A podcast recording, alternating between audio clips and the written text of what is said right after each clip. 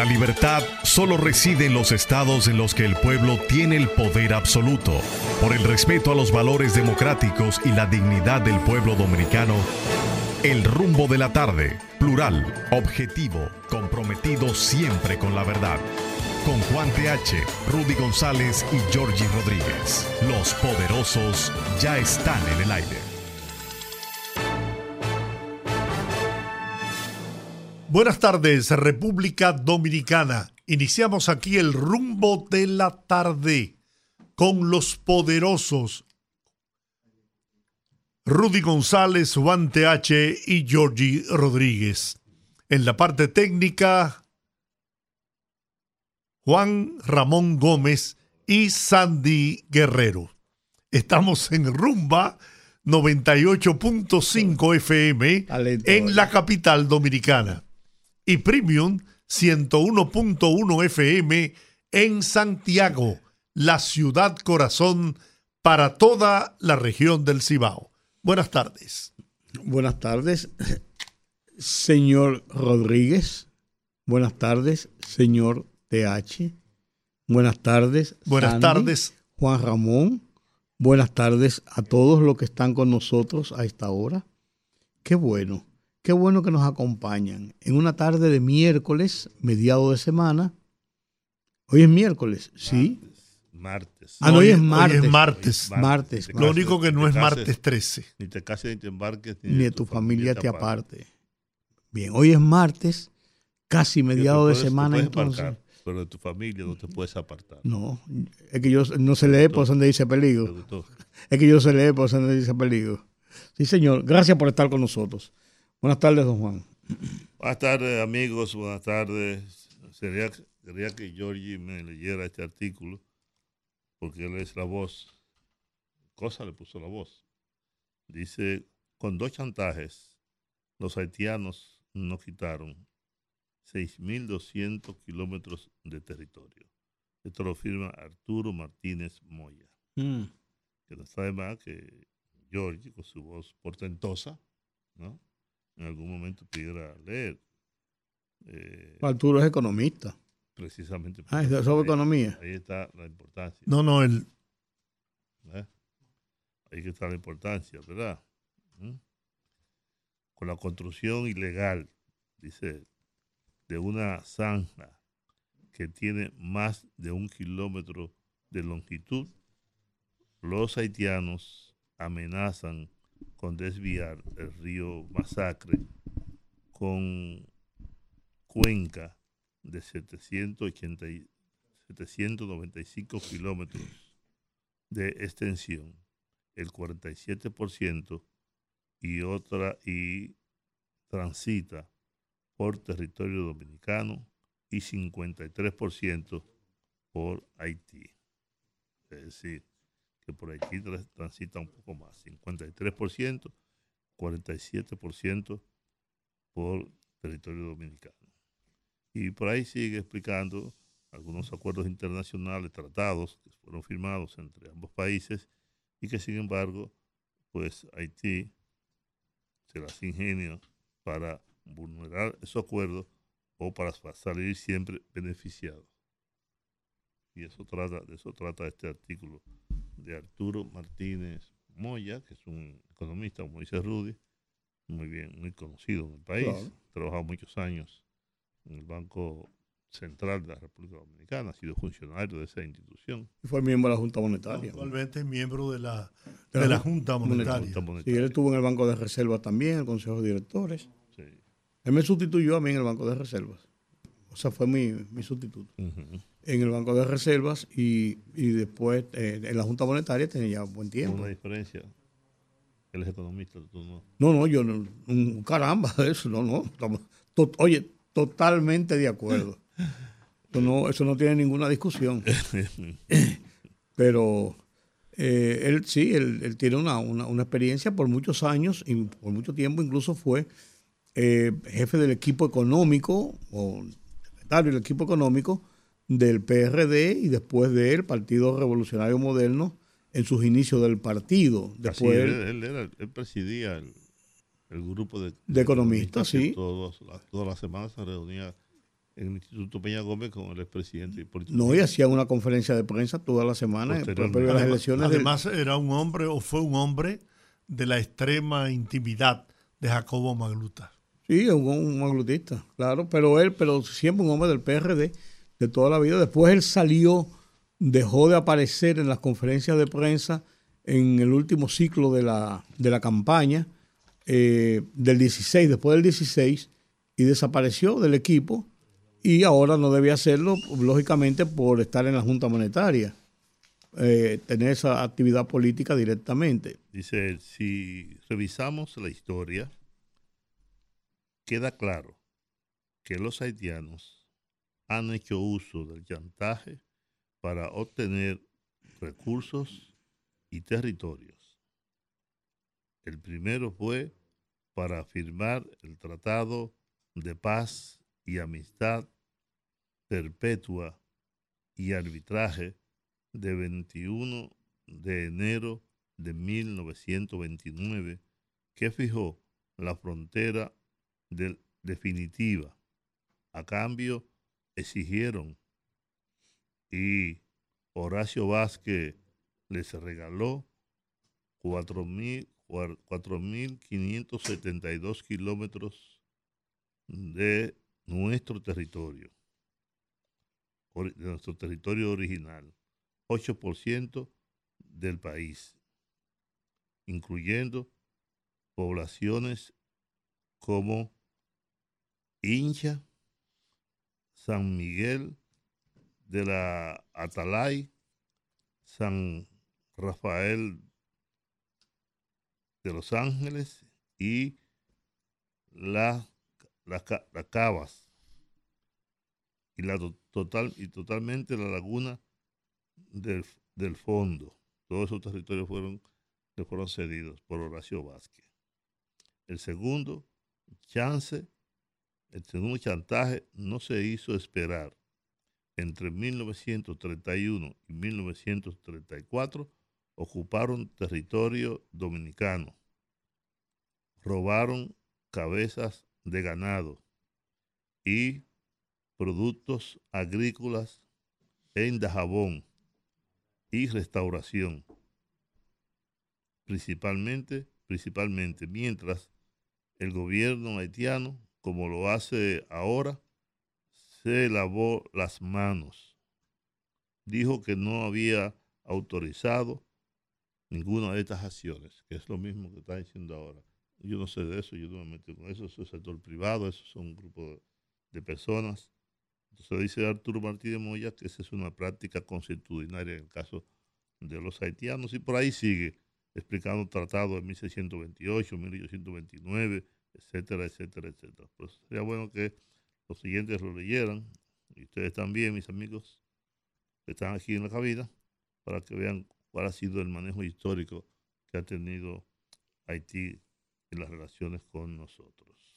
Bueno, el presidente Joe Biden, en su discurso ante las Naciones Unidas en el día de hoy, pues eh, hizo un llamado al Consejo de Seguridad para que se autorizara y se aprobara el envío de fuerzas especiales para tratar de controlar la situación de violencia que impera en Haití de manos de las bandas criminales. Y el presidente Luis Abinader inmediatamente, pues eh, en declaraciones a la prensa en la ciudad de Nueva York, dijo que apoyaba sin reservas el pronunciamiento y el pedido del presidente Joe Biden. Eso choca con un problema en el Consejo de Seguridad y es el veto de, China, y, Rusia, que ratificaron que no están de acuerdo. En principio ellos habían dicho cuando se habló de Kenia y de la formación de una policía, eh, de una policía de asistencia, eh, ellos dijeron en principio, lo hizo primero Rusia y después lo dijo China, que iban a estudiar el tema, que parecía factible y se vio una luz esperanzadora. Se convocó al Consejo para el viernes de la semana pasada para seguir discutiendo el tema de Haití, pero China y Rusia eh, ratificaron su misma posición anterior y la reunión incluso no se dio. ahí deberá haber una negociación en que estos dos países muy poderosos y con derecho a veto, uno de los cinco, dos de los cinco países con derecho a veto en, la, en el Consejo de Seguridad, eh, cambien su posición o se llegue a un tipo de acuerdo de qué nivel sería eh, la fuerza, en caso de que sea una fuerza policial, como se ha hablado, y de otras, eh, seguido de otras acciones para que se pueda permitir y que por lo menos con el anual o con el aval del Consejo de Seguridad. ahora el país sabe, este país sabe, y lo sabe todo el mundo, que cuando Estados Unidos desea resolver conflictos como esos, no requiere, no necesita, no pide. Eh, sí, pero eso tiene, eso tiene una un porqué. y es el tema Ucrania. Es que todo tiene un porqué. Por supuesto, claro que sí. Pero lo que yo te quiero decir es cuando ellos lo quieren resolver. Lo han hecho. sí, sin duda. Hicieron en República Dominicana, en Granada, en Panamá, en muchísimos sitios. lo que pasa es que las últimas experiencias, Juan, también, las experiencias de Afganistán, por ejemplo, fue una, una experiencia jodida de los Estados Unidos en, en los procesos de intervención. Además, los Estados Unidos, en el Consejo de Seguridad justamente, y en Naciones Unidas, fueron muy duros y muy ácidos contra la invasión de Rusia a Ucrania entonces tú mal no puedes venir 24 meses después a, decir... Pero ahí voy, ahí voy. Son los intereses de los Estados Unidos lo que priman en sus acciones, siempre. Porque lo que pasó en Afganistán con, con, con, con, con intervención, alegando que había que había armas, armas químicas. No, eso fue Irak. En Irak, en Irak, en Irak, por Afganistán pasó algo similar. Sí, en Afganistán fue la búsqueda de la destrucción de Al Qaeda después de los atentados del 11 de septiembre. Y, y, aquí destruyeron Bagdad, destruyeron, oye, mataron millones de personas, no cientos. Y a pesar de que las Naciones Unidas no estaba de acuerdo, o por lo menos no lo, no lo autorizó verbalmente, y de que parte de los países que vetaban lo siguen vetando. Si cuando ellos quieren, lo hacen. Ahora, eso tiene sus riesgos también, por supuesto que sí, claro. Porque la guerra de Irak y de Irak no, de, Ucrania y Rusia y la OTAN, que yo siempre menciono Rusia, Ucrania y OTAN y Estados Unidos. Porque hay un problema que va más allá todavía. Pero el tema nuestro que nos interesa, que nos atañe, es el de Haití, la situación que tenemos ahora con ese país. Y yo creo que hay que buscar una solución. Intervinieron en Haití, sacaron a, Aristides y después volvieron y lo pusieron seis años después. Sí, o sea que eso es hay, hay, mucha, hay muchas conjeturas, hay muchas opiniones de el por qué la construcción de ese canal, quiénes lo financian, con qué propósito lo financian. Unos dicen que es para irrigar unas 30 mil hectáreas de tierra eh, cultivables en, la parte de, de Juana Méndez. Otros señalan también el tema de una mina de oro, una mina que dicen que es una de las más grandes del mundo. Que, que tuvieran eh, influencias de acciones una compañía de los Clinton. De los Clinton. Eso se ha hablado, pero... Pero esas son conjeturas. Lo cierto es que originalmente eh, y ciertamente la construcción del canal podría ser factible siempre y cuando se construya acorde al aspecto técnico profesional. Porque, como tú has dicho en otras ocasiones, ellos también tienen derecho a utilizar las aguas de, del río Masacre o Río de Jabón, a pesar de que cuarenta y pico de, nace, nace el Loma de Cabrera. El Loma de Cabrera. Y recorre unos cuarenta y pico de kilómetros. Ese emboque Manzanillo. Y ese emboque Manzanillo. Apenas creo que transita dos kilómetros. Dos kilómetros y medio en territorio puramente haitiano. Entonces, yo no sé. Ahora, yo creo, Georgie, perdóname, que lo primero que hay que establecer quiénes y por qué formaron, patrocinaron y armaron las bandas que hoy son quienes controlan Haití. Dijo Barbecue hoy, perdón, dijo Barbecue hoy, en una, en una, en una, en una arenga, en un meeting, lo, reprodujeron en un, un periódico eh, en online de Haití y lo reprodujeron las agencias de noticias, se publicó esta tarde, que él está apoyando totalmente en la, la construcción del, del, canal, que lo va a financiar con dinero de los que ellos tienen y el grupo de bandas que se asoció en un, algo que se llama Todo País o algo así, que son varias bandas juntas, porque tienen ya un control muy grande. Ellos dicen que a sangre y fuego ellos van a, apoyar esa iniciativa. Ahí voy. exactamente. no, es para apuntalar lo que estoy diciendo. por supuesto, claro que sí. Lo que te quiero decir entonces es que quienes eh, formaron, patrocinaron y armaron, déjeme decirle, las armas que tienen las bandas, las nueve bandas que se disputan el control del territorio haitiano en estos momentos, tienen armas, que lograron tener armas que nosotros no tenemos, que las Fuerzas Armadas Dominicanas no tienen. Lo cual indica que es una situación muy peligrosa. Yo no creo que ellos tengan la capacidad para enfrentar nuestras Fuerzas Armadas. No, yo no, lo creo, en lo absoluto. Vivir juntos se llama la estructura que hicieron de todas las bandas. entonces, entonces, lo que hicieron una sinfonía. si es verdad si es verdad que esas bandas fueron eh, armadas por los Estados Unidos, por organismos de Estados Unidos y por las propias élites haitianas. Y que la muerte del presidente Mons, eh, se enmarca dentro de todo un, un plan para tomar el territorio haitiano, para desequilibrar el país y para crear la situación en la que hoy vive. Y que lo que se está presentando en el canal no es más que el resultado de todo eso. De todo eso. En la declaración dicen ellos que en este momento estamos declarando la guerra al, al primer ministro Ariel Henry, quien será derrocado por la fuerza. O sea, es una, un desafío abierto. Entonces, no, porque hay dos objetivos fundamentalmente con esta crisis. El derrocamiento del primer ministro de, Ariel Henry. Que eh, bueno, ojalá que pueda retornar a Haití desde la ciudad de Nueva York, ¿no? Y que no le tengan preparada ya una situación. cama hecha. Sí. Y la otra es tratar de influir en el proceso electoral en la República Dominicana.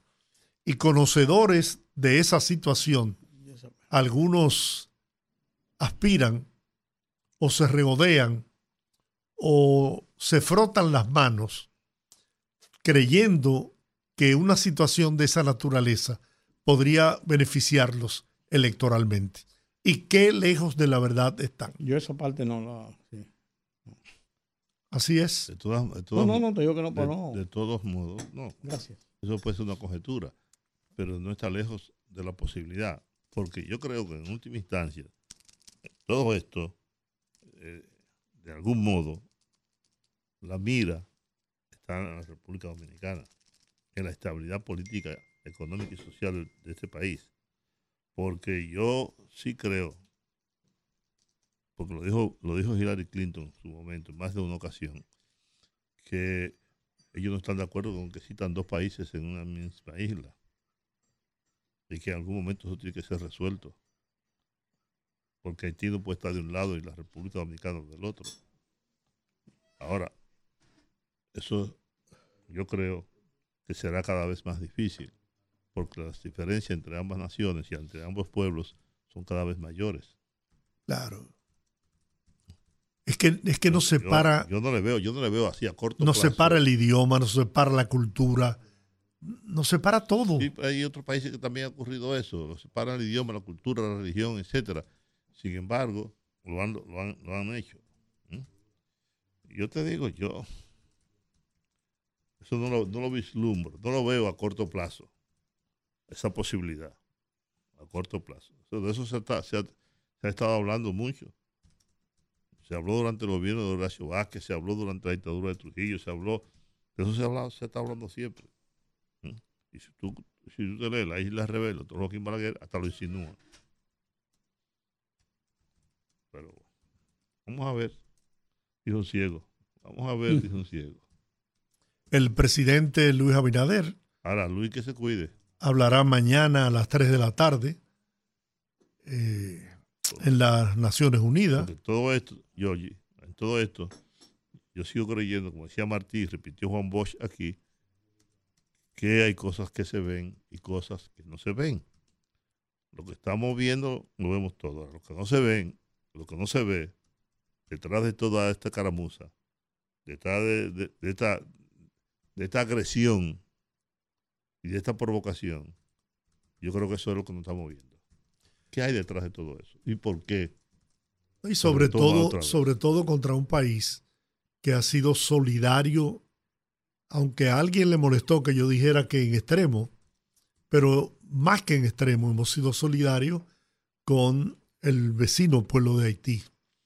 Y las muestras, los números, el presidente eh, en su respuesta a la, a la joven esa que lo irrespetó. Por cierto, por cierto, el presidente lo manejó bastante bien. ¿eh? Muy bien.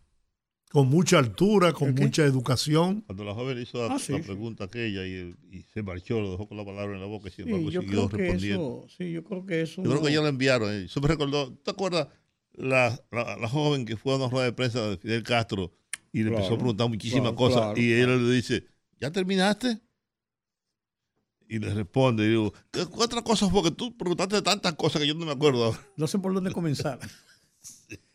Pero en este caso se ve evidentemente la muchacha no domina el tema, se ve que no domina el tema, se ve que tenía que leerlo para poder eh, tratar de, estructurar frases eh, y después eh, no, tenía, no tenía mucho sentido establecer una discusión de esta naturaleza porque lo que se, hace en este tipo de cosas, a un invitado de tu universidad, usted le pregunta y tú quizás puedes repreguntar inmediatamente, pero no establecer una discusión. Usted no tiene razón, porque esto tal cosa, porque tú no estás para argumentar.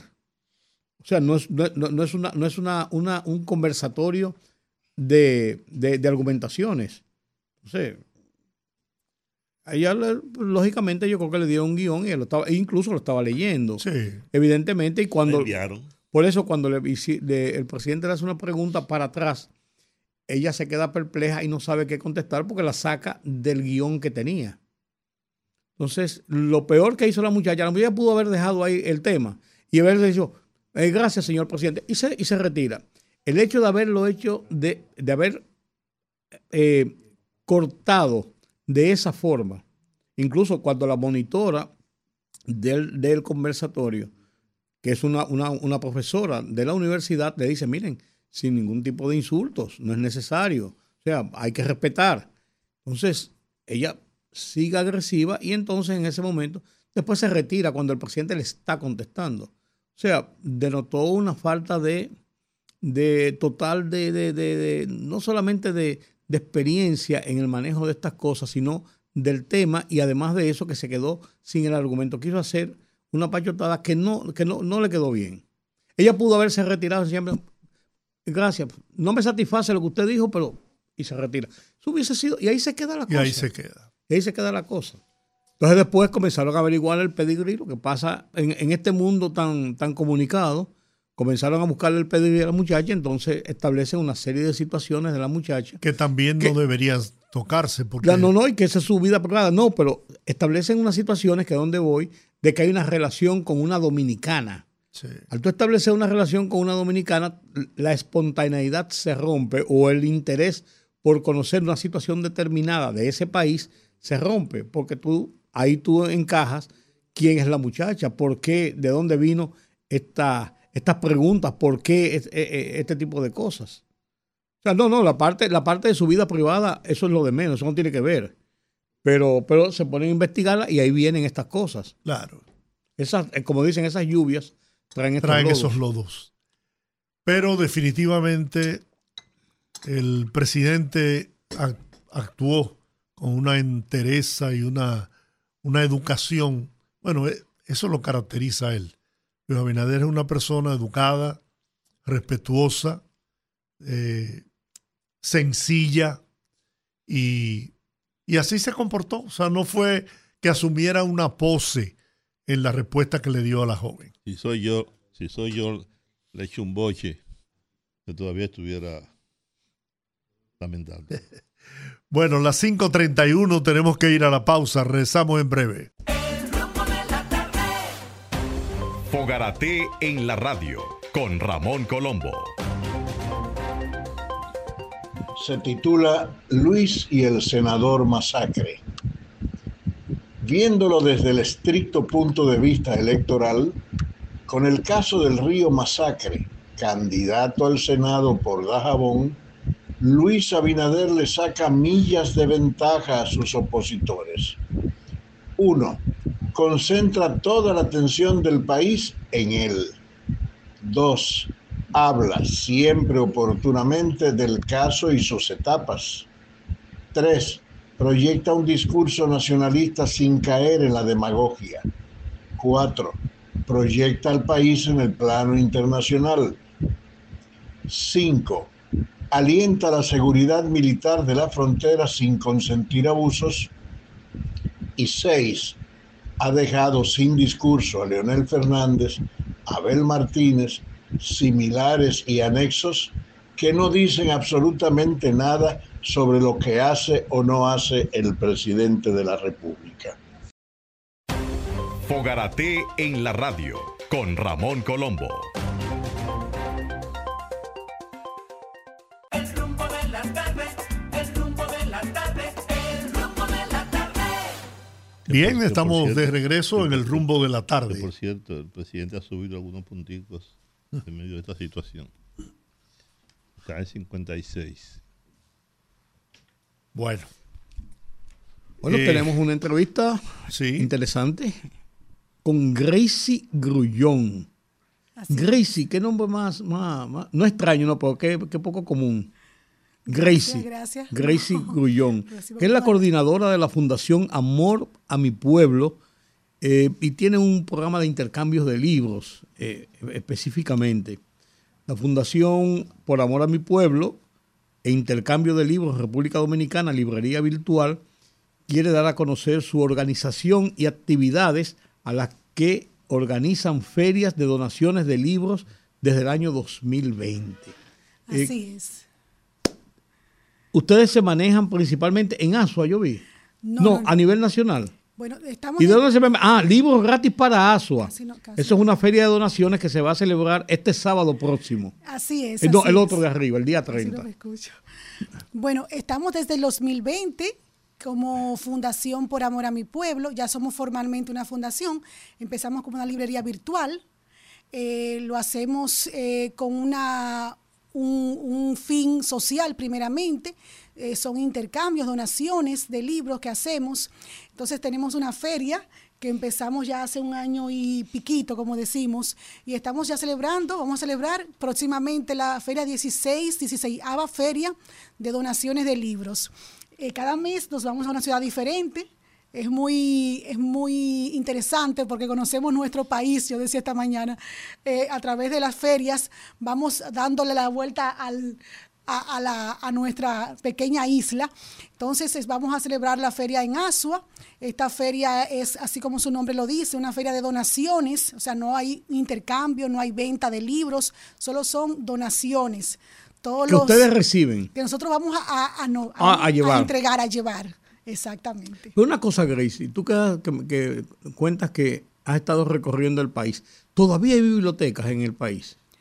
Bueno, ese dato... Porque se han ido desapareciendo las bibliotecas, además de las librerías, han desaparecido muchas y las bibliotecas que antes, aquí en la capital habían varias bibliotecas públicas.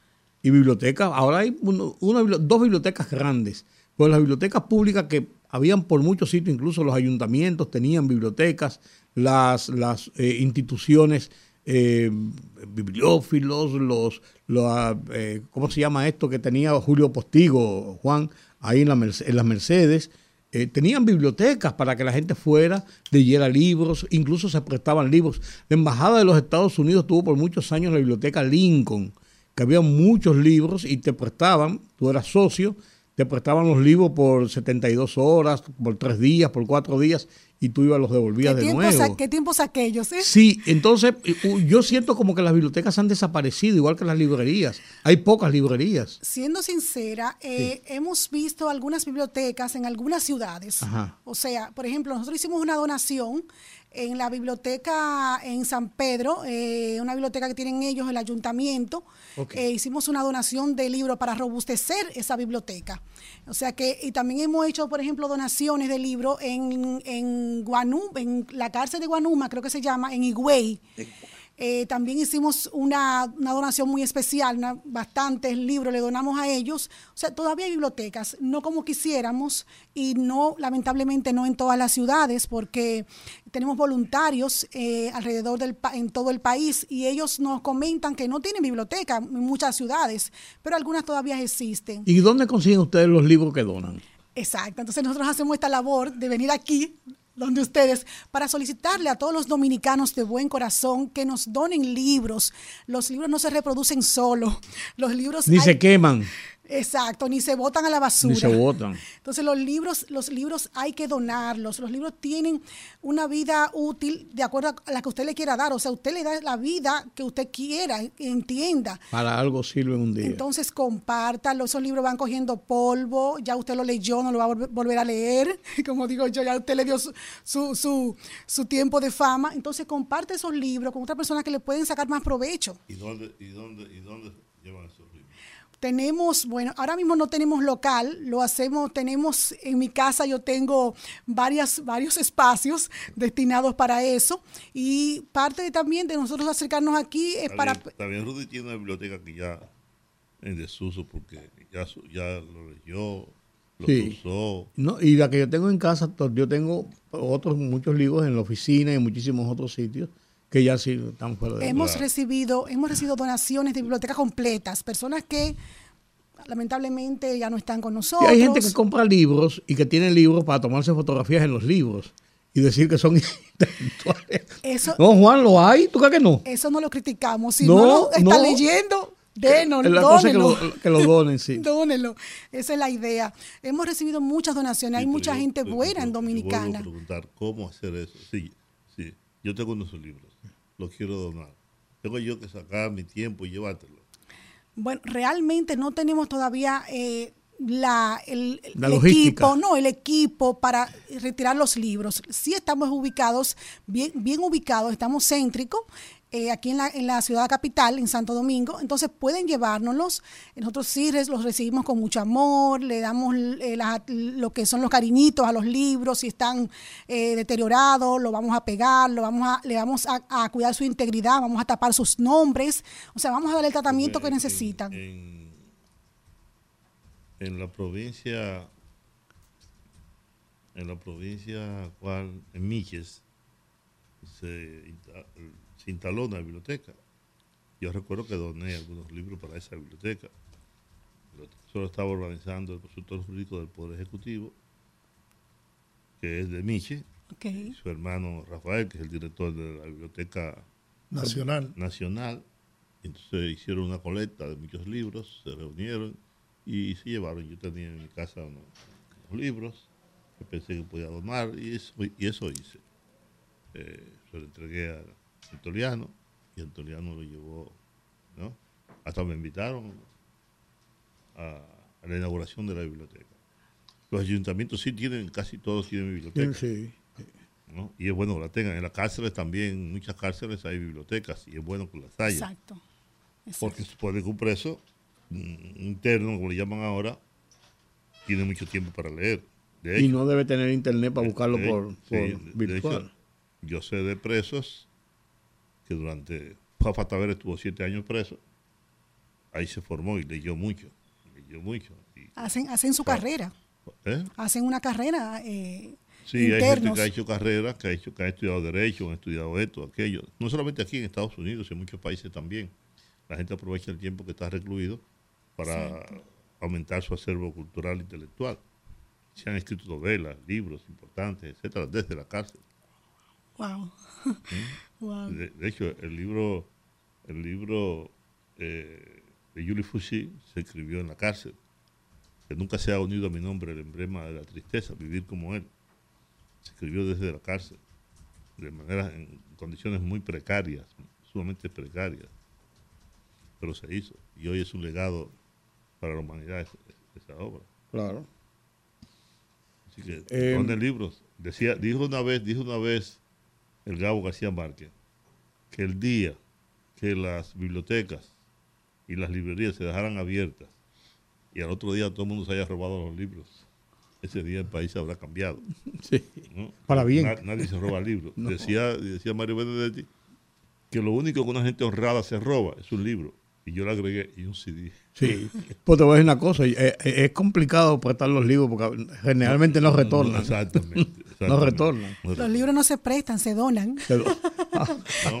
entiéndase como que se donó, no, no, no, no, lo, no lo prestó. Se prestan porque si hay libros que ya no aparecen. Que ya no aparecen. ¿no? Estos no los encuentras, se, agotaron. Entonces, si Rudy tiene uno, yo tengo ese libro, préstamelo. ¿no? Necesito leerlo. De hecho, ahora yo le pedí un libro del ingeniero Daher a Manuel Estrella, porque el periódico El Caribe publicó unos trabajos sobre ese ingeniero que es el único que tiene prólogo de de, de Juan Moyapón. Es un libro muy importante porque es el único aquí que dedicó a estudiar las presas, los ríos, y habla precisamente sobre el río Masacre, el río Altibonito, su historia, su longitud y todo aquello y el periódico del Caribe estaba eh, donando algunos ejemplares que quedaban de ese libro.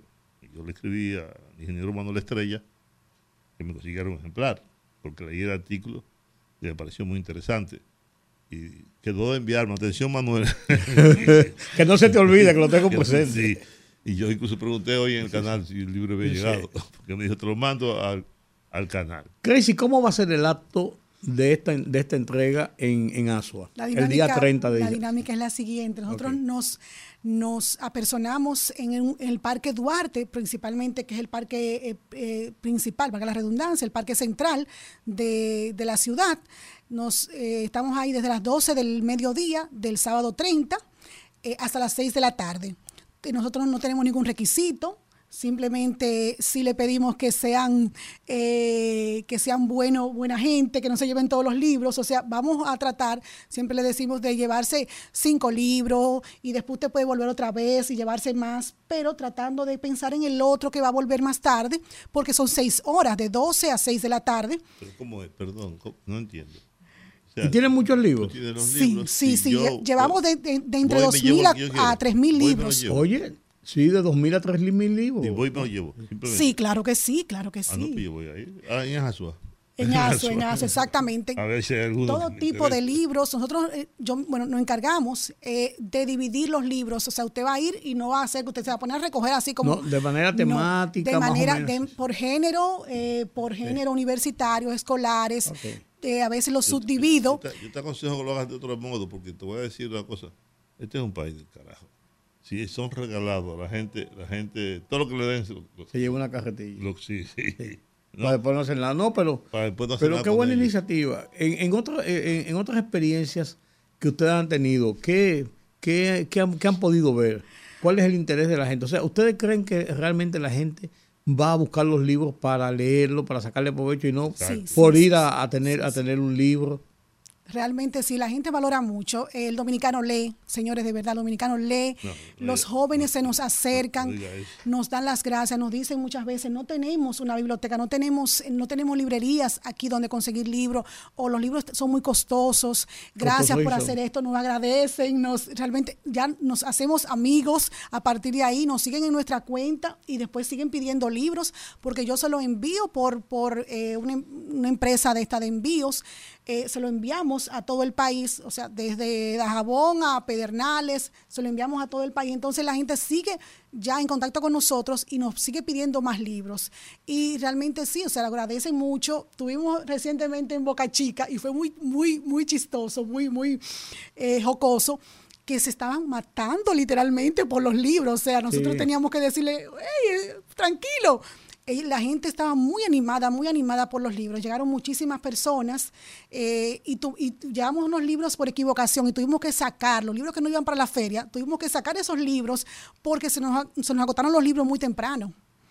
Entonces, eh, hay cosas que, realmente uno no se espera que pasan, que lo llenan a uno de mucha satisfacción, de mucha motivación para seguir haciendo esto. ¿Y esos libros eh, tienen retorno? ¿Se recuperan? Realmente el, la otra temática que tenemos, tenemos tres conceptos, tres pilares, dona, compra e intercambia, y la parte de los intercambios es lo que más nos da un poquito de trabajo. La gente no le gusta mucho intercambiar, la gente sí tiene mucho apego, o sea que si quiero el libro, no, si me gusta mucho no te lo voy a intercambiar, se quedan con ellos. Los que tienen para donar los donan y ya, pero los que compran o los que se llevan porque nosotros se lo donamos, esos no, no lo quieren como devolver. No sé si me, doy a entender. Entonces, realmente no, no, no vuelven muchos libros. El que, el que hace un intercambio es porque el libro no le gusta, a veces porque ya... Pero o lo leyó y quiere, tener otro. Exacto, exacto, pero no se da tanto lo de intercambio, se da mucho lo del tema de las donaciones, recibimos muchas donaciones y, y, la, y, también tenemos una librería virtual que ahí también pueden comprar eh, libros. Eso nos ayuda también a mantener la plataforma. Vamos entonces a repetir el día de la actividad, la feria, lugar, hora. Así mismo, estaremos este sábado 30 de septiembre en el Parque Central de Asua de 12 a 6 de la tarde. Eh, allá estaremos eh, donando libros. Usted no tiene que llevar nada, no son gratis todos los libros. Hacemos, recalcamos eso porque la gente a veces cree que hay que pagar. Todos los libros son gratis y estaremos de 12 a 6 de la tarde. Y si usted tiene alguno que leyó y quiere, quiere donarlo, aprovechar y donarlo ahí, son bienvenidos. También estaremos recibiendo libros, claro que sí. Qué bueno. Bueno, yo me imagino que Olga Lara estará presente ahí porque esa es una suana de verdad, de corazón. Sí, sí, ya le contactamos, de hecho. Ya, No, y nuestra productora es de ASUA también. Sí. Ah, qué bueno. Sí, Olga es de ASUA también, sí. Azuana también. Bueno. Gracie Grullón coordinadora de la Fundación por Amor a mi pueblo e intercambio de libros.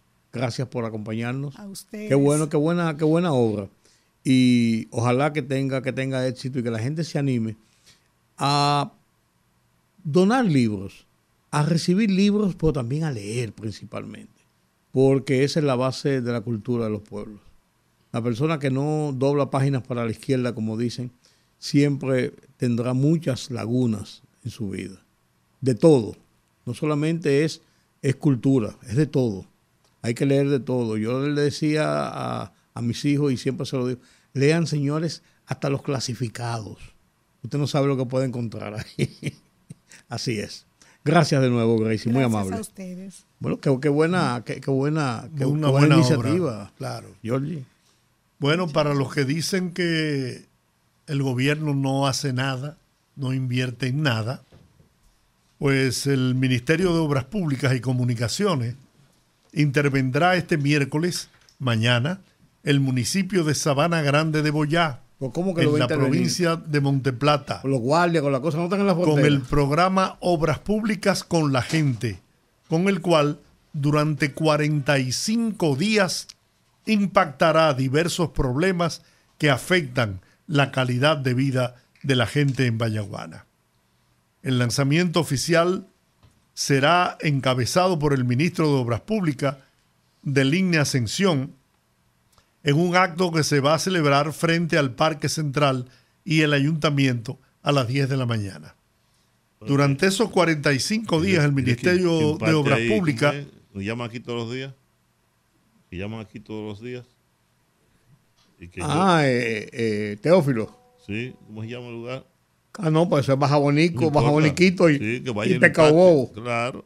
Durante 45 días, el Ministerio de Obras Públicas, a través de sus distintos departamentos, estará desarrollando acciones como reparación, pavimentación, señalización de calles, aceras, contenes, construcción y reparación de viviendas, canchas deportivas, también operativos médicos en el cual se brindarán asistencia en distintas especialidades tales como cardiología, ginecología, dermatología, urología, pediatría, entre otros.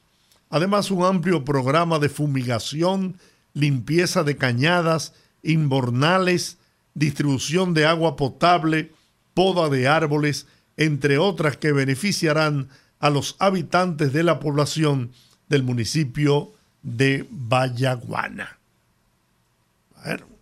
45 días obras públicas en Vallaguana, así que a partir de mañana miércoles estén atentos. Teófilo lo necesita solamente dos semanas allá en Baja Boniquito y Pecado Bobo para que terminen el camino vecinal. Cuatro años más.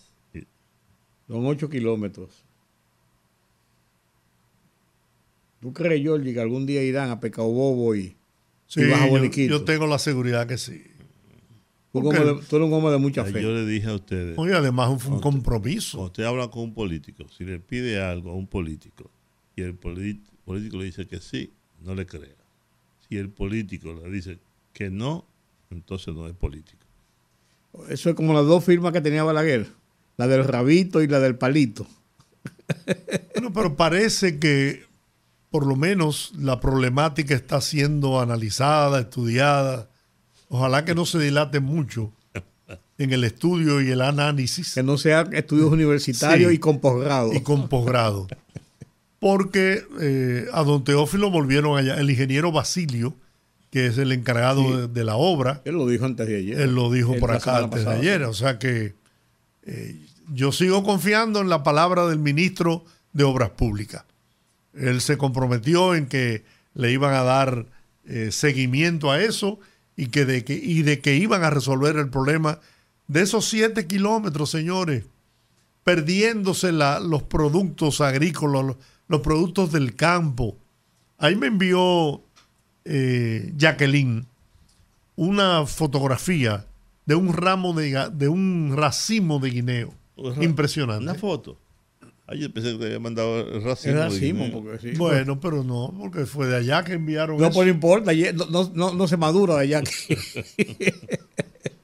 Entonces, definitivamente, pues yo tengo la, la, esperanza de que sí, de que eso se va a resolver más rápido, más pronto que, tarde, más rápido que, que, tarde.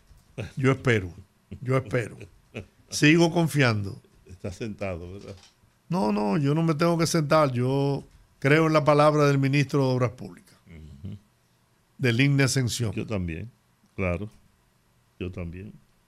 Lo que pasa es que muchas cosas no, están, no dependen propiamente del ministro.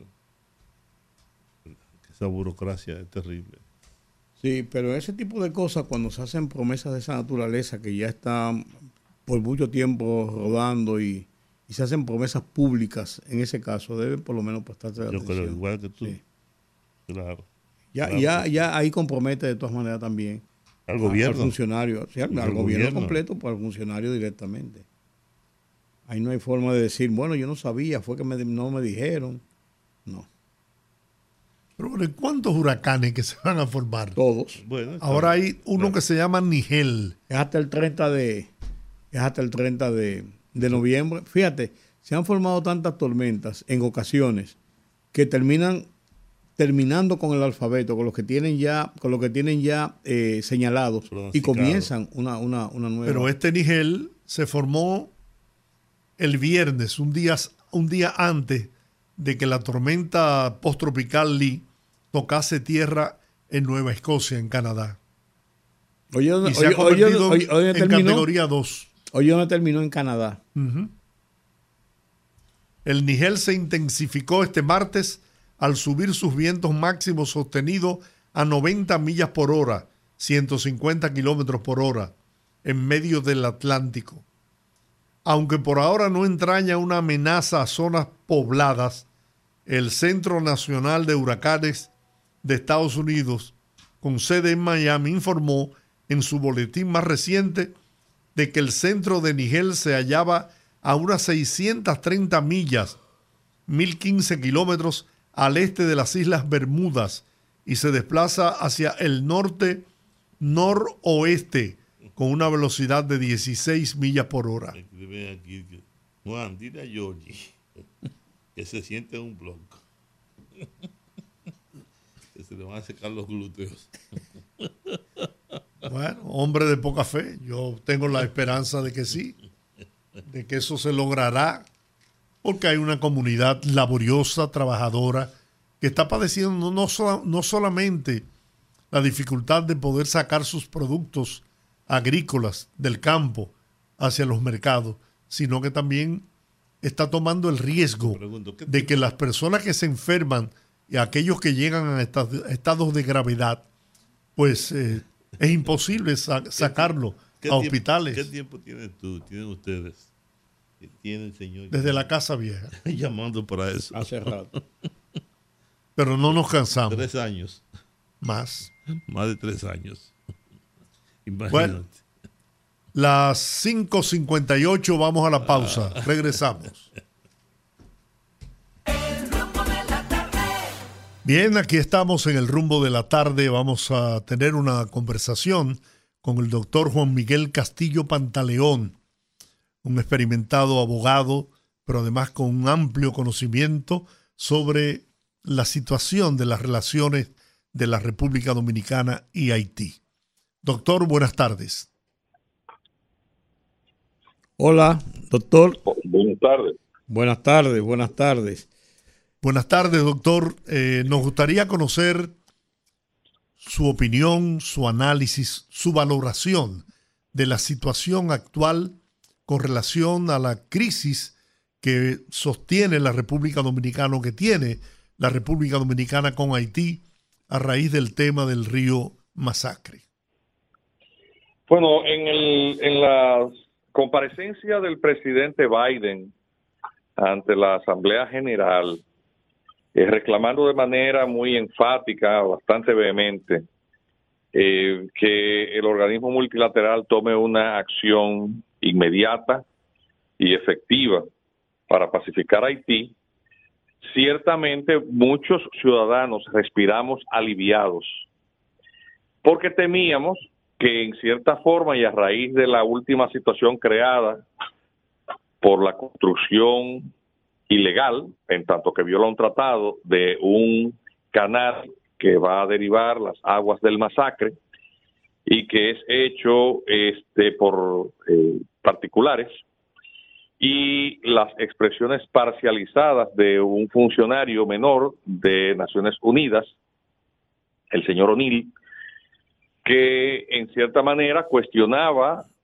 la validez de las razones por las cuales el presidente Abinader había ordenado el cierre de la frontera, reclamando que por motivos de derechos humanos esa medida debía ser revocada. Cuestión esta a la cual la Cancillería Dominicana respondió eh, de manera inmediata, rechazando lo inapropiado y lo inconsecuente de una medida como esta que comprometería a la República Dominicana, además de desafiar sus atributos soberanos. Pues esta declaración del presidente Biden a muchos nos dio alivio porque se temía que en cierta forma estos poderes que tienen una gran influencia prácticamente hegemónica sobre estos pequeños países eh, como nosotros, pues se inclinara o en cierta manera apuntara hacia este empujar la República Dominicana presionándola para este revocar sus medidas de autotutela. al contrario, prácticamente el presidente Biden no ha hecho otra cosa más que reiterar un pedimento cuya vanguardia eh, ha llevado el presidente Abinader en todos los foros, tanto ante el Departamento de Estado como ante las naciones de la eh, Unión Europea y otras eh, otros litorales ante los cuales este cabildeo de la República Dominicana parece estar surtiendo efecto. Esto significa para nosotros, pues, eh, alejarse un poquito esos nubarrones, esos temores de que eh, pudiera en el ámbito internacional pretenderse presionar a la República Dominicana para cargarle a ella los problemas o la absurda pretensión de ser una solución de los problemas de Haití.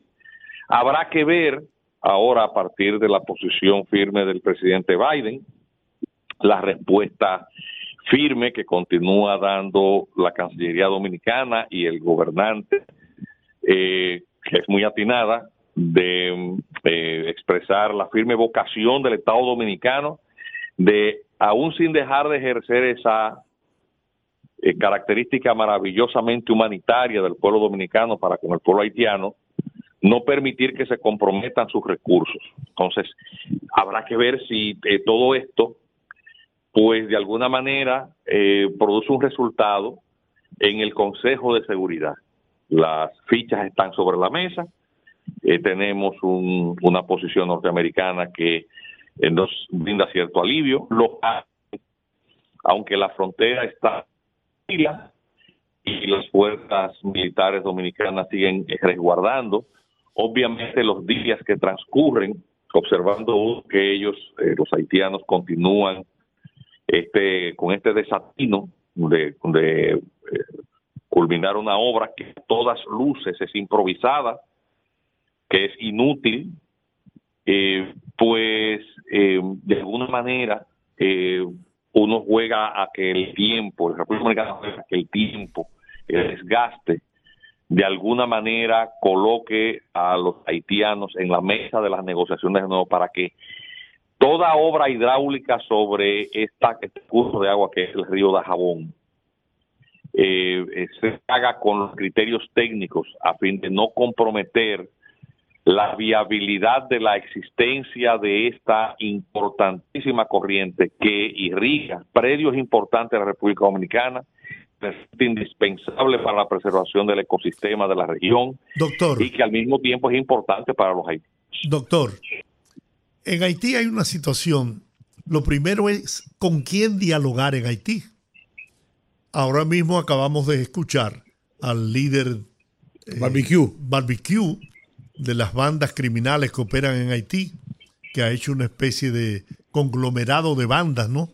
Y se han constituido en más poderosos decir que ellos van a financiar, a seguir financiando la construcción del canal y que incluso por la fuerza derrocarían al gobierno del primer ministro haitiano y le declara la guerra.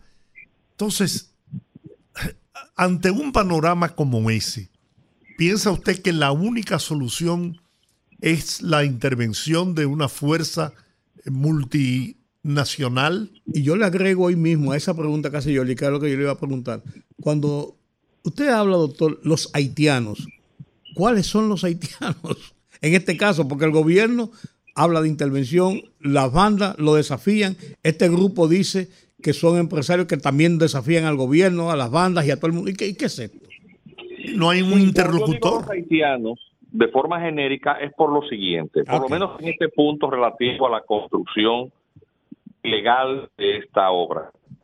Eh, algo que ha quedado demostrado es que la multiplicidad de sectores que confluyen en la animadversión contra la es amplia. Es decir, si hay algo que unifica a los haitianos es su acción contra la República Dominicana. Extrañamente, la República Dominicana es dividida por Haití. Es decir, aquí hay muchísima gente que cuando aborda con preocupación este tema, aboga más los intereses que la de nuestro propio país. Es una cosa extraña. Insólita, insólita.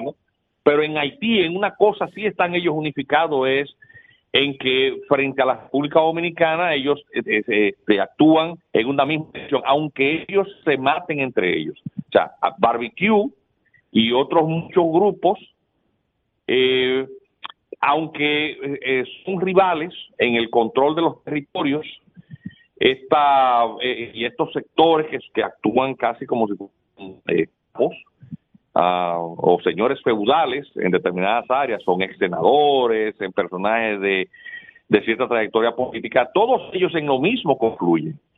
Sin embargo, hay que estar claro lo siguiente, tanto el Core Group, me refiero a las naciones que se identifican a sí mismos como amigas de Haití, son el núcleo compuesto por Francia, Canadá, este, las países de la Unión Europea eh, y los Estados Unidos. Pues el Core Group se empeña en reconocer al señor, al médico Ariel Henry, eh, como autoridad eh, legítima, aunque ciertamente su legitimidad es inexistente porque él es un funcionario de facto. y es una manera de colocar a alguien eh, como un interlocutor para, para, para eh, consolidar cierta toma de decisiones exteriores, es decir, ¿Quién pide, eh, quién legitima la presencia de una intervención? Bueno, el pedido de las autores, de las supuestas autoridades haitianas. Esa es la, es la marioneta. Eh, entonces, el, todos estos amigos de Haití, estos poderes imperiales, estas naciones, que son los que al final de cuentas tutelan el destino de esa desgraciada nación, y que en cierta forma también han inducido la precipitación de esta crisis, porque hay una corresponsabilidar en este desastre en la comunidad internacional, que fue imponiendo gobiernos títeres luego de el, el, seísmo del, del año 2010, es decir, después de la del seísmo inmediatamente se hacen unas elecciones que correspondía coincidencialmente ese mismo año y ellos impusieron a Michel Martelly. Michel Martelly, recordemos, no ganó las elecciones, quedó en tercer lugar. ¿eh? Quedaron otros otros candidatos, eh, la señora Manigat y el señor Celestán eh, en primer y segundo lugar, pero él fue impuesto, él era el tercero muy lejanamente. Y en las siguientes elecciones quitan a Martelly y, colocan un hombre prohijado por él del partido Ted que es Jovenel Moïse que tampoco ganó en esas elecciones porque la señora Manigat no compitió, sino que compitió Celestán y ganó pero igual el Consejo Electoral reconoció como ganador al que preferían estos imperios, porque ellos eh, quieren sellos gomígrafos. Y el señor Moïse terminó muy aislado hasta que finalmente es muerto por una conspiración muy compleja. Pero lo cierto es que el señor quedó aislado y, queda como eh, autoridad este médico nominado como primer ministro por él, pero que no llegó a juramentarse, que es Ariel Henry, que es un hombre moderado, y que hay que reconocerle que ya sea por ambición o por o por interés, él permanece allí sin, sin un efectivo control del territorio, pero que cada vez está más débil porque recordemos que la misión de CARICOM, que también le reconocía como autoridad válida, la semana pasada se retira decepcionada del presidente Ariel Henry, le, saca la alfombra debajo de los pies, él queda ahora más, más solo. La declaración de Cherisier Recordemos que Jimmy Cherizier es un ex agente policial con, eh, mucho carisma que proviene del barrio de La Salín, eh, que es un hombre que ha sido señalado como responsable de masacres y de, hechos eh, horribles que él se empeña en negar, pero es un hombre que tiene que, que, que en cierta forma fue protegido por el presidente Jovenel Moïse la, la, pandilla, la G9, eh, eh, una, una familia y aliados, en, en, creol, eso es lo que significa su nombre. pues este señor, pues tenía una, una retórica contraria a los adversarios de Moïse, pero cuando la, la organización High Crime en Estados Unidos le señala como una figura terrorista y le inscribe entre eh, las personas peligrosas que la, el Departamento de Justicia considera peligrosas y contra los intereses norteamericanos, Jovenel Moïse le retira el apoyo, hubo eh, un roce muy severo, eh, Moïse que describía en estas eh, pandillas, en estas pandillas, una fuerza de choque para acosar a sus adversarios, pues este señor se pelea eh, con el con el con el gobierno eh, con el gobierno de Moïse en esos días él queda solo contrata a unos mercenarios colombianos que finalmente le matan. Entonces eso es, eso es apretadamente qué fue lo que pasó. Entonces Ariel Henry continúa allí en el poder pero sin apoyo. El señor Cherisier obviamente pretendía o pretende aprovechar la ausencia del presidente Ariel Henrique con quien comparece ante la ONU en la ciudad de Nueva York, físicamente no está en Haití y bueno, es, resultaría, entre comillas, más fácil derrocarle en, ausencia. Habrá que preguntarse si eso será efectivo. Lo cierto es que el señor Henry uh, eh, pareciera que con esta declaración de Biden, pues eh, continuará siendo el preferido de eh, el Core Group para en toda solución política eh, impuesta por una tropa de ocupación, por una fuerza de ocupación o de pacificación, como se le llame, pues él continuar siendo la cabeza del gobierno. Eso no va a resolver la situación de inestabilidad. El otro elemento que unifica a los haitianos es el rechazo generalizado a la figura de Ariel Henry. Más de 120 organizaciones políticas, fiscales, de la sociedad civil y religiosas, reunidas hace un par de años en un hotel que se llama Montana, firmaron un acuerdo, trazaron una hoja de ruta para la organización de elecciones y con un, un gobierno de consenso y con el que contar con el voto popular, pues recomponer, tratar de recomponer la vida institucional por, por carriles de legalidad. Eh, pero el Core Group rechaza todas las fórmulas propuestas por Ariel Henry, en la cual él siempre continúa siendo la figura central y hegemónica. Y, por, y ese tranque es lo que produjo que el Caricón se retirara. Entonces, aunque, aunque haya una tropa de ocupación, el descontento va a continuar porque la sociedad rechaza a Ariel Henry. Las fuerzas vivas de ti rechazan a Ariel Henry. ¿Y cuál es la salida, doctor? Es que, eh, mira, la salida, obviamente, yo no la sé, nadie la sabe. Si la supiéramos, pues hace rato que estuviéramos sugiriéndola. Pero probabilísticamente, que es lo que uno sí puede hacer el análisis, es eh, que, probablemente vaya a ocurrir. Eh, si finalmente China y Rusia levantan su veto y hay una sanción aprobatoria una misión encabezada por Kenia, eh, habrá que ver qué tantos contingentes de hombres, de tropas, le acompañan. Hasta ahora la anunciada resulta insuficiente a todas luces. Y la efectividad de las operaciones de pacificación eh, de Haití eh, serían un gran desafío porque el terreno es difícil en términos militares, en términos estratégicos. Hay eh, eh, muchas dificultades, Haití es está concentrada la población en barrios que son verdaderas favelas dominadas por estas pandillas. Recordemos que esas pandillas allá adentro se han hecho muy fuertes enfrentaron y derrotaron las, eh, las tropas policiales. De hecho, Canadá les regaló unos, o les vendió a crédito, a bajos precios, unas tanquetas, llegaron seis y antes de una semana habían quemado a dos. Esa gente no le tiene miedo a nadie. Eh, habrá que ver qué puede pasar ahí. Eh, la solución lógica debía ser la de la negociación, es decir, cuando tú tienes una situación que va a generar un baño de sangre, el costo humano va a ser terrible, inclusive el de las propias tropas, pues tú necesariamente tienes que sentar a todo el mundo y el señor Ariel Henry no puede seguir siendo impuesto, aunque él forme parte de la mesa, no puede presidirla, eso está clarísimo. Y mientras el Core Group no entienda eso, que tiene que abrirse a la participación de, todos los demás, y lo que voy a decir suena horrible, lo que, lo que voy a decir suena horrible, entonces es lo lógico, porque eso pasó en África, en muchas naciones.